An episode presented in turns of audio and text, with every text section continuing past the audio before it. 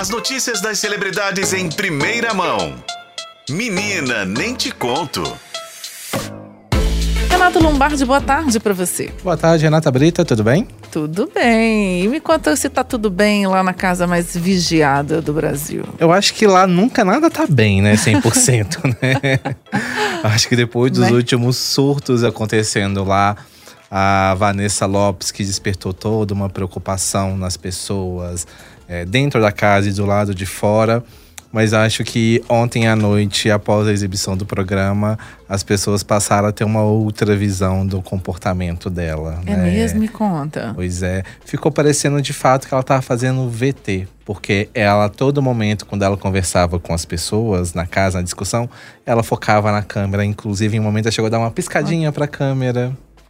É, eu vi essa cena. Então, Lá nunca nada tá bem porque sempre uma coisa acontece, né? E além dessa todo surto de Vanessa Lopes, teve ontem também a prova da liderança, né? Em duas semanas, a quarta prova de liderança, né? Ou seja, o modo turbo ainda está ativado ali dentro, rolou uma dinâmica com os 23 participantes da casa e no final quem levou a melhor foi o o gaúcho Matheus, do Pipoca.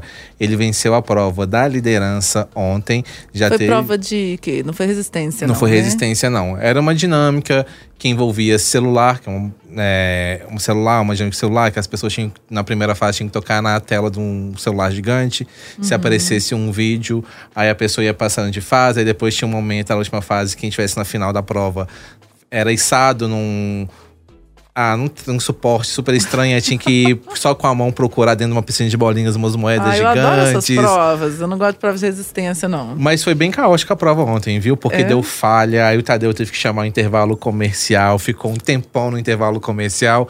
E eu só imaginando que ontem o Boninho deve ter demitido alguém da equipe com a falha é. na prova, viu?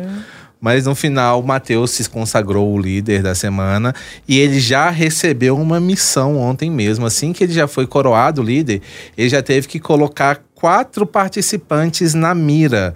Agora, no BBB 24, existe uma dinâmica que chama na mira do líder. Antes da indicação oficial, ele tem que deixar em alerta quatro participantes. E dentro desse grupo, um deles, de fato, ele tem que mandar para o paredão. Então ontem ele colocou na mira Juninho, Nizam, Giovanna Pitel e Raquel. Vamos combinar que Raquel é uma planta e ninguém lembra que ela existe lá, né, tadinha. O Juninho teve algumas tretas aí com a Talita, a mineira Talita que saiu no fim de semana passado, e o Nizam eles tiveram. Tem até uma relação tranquila, mas ele já informou que não vai votar no Nizam. Ou seja, então, dos quatro aí nomes que ele colocou nessa mira, um a gente já pode descartar até então, que ele garantiu que não vai botar o Nizam no paredão. E esse paredão vai ser formado hoje à noite. Vai ser formado o paredão, com uma dinâmica que vai acontecer hoje ao vivo. E no domingo vai ter já a eliminação. Então, muita coisa vai acontecer de hoje até domingo no BBB. Essa outra moça que tá no Epitel, o que, que é? Giovana Pitel. Giovana Pitel. Ela já riu? Ela é uma que, que não sorri? Não, ela parece, já viu uns sorrisos dela lá dentro. É, é. Tinha uma no início que todas as fotos a pessoa ficava só olhando, não sei se era ela. não, eu já vi ela sorrindo dentro da casa, mas ela é uma pessoa muito.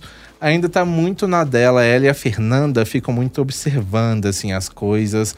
É, mas tem um, tá demonstrando ter uma visão muito boa do jogo e eu acho que elas têm potenciais chances de ser vilãs da temporada, né? Se elas se soltarem ali.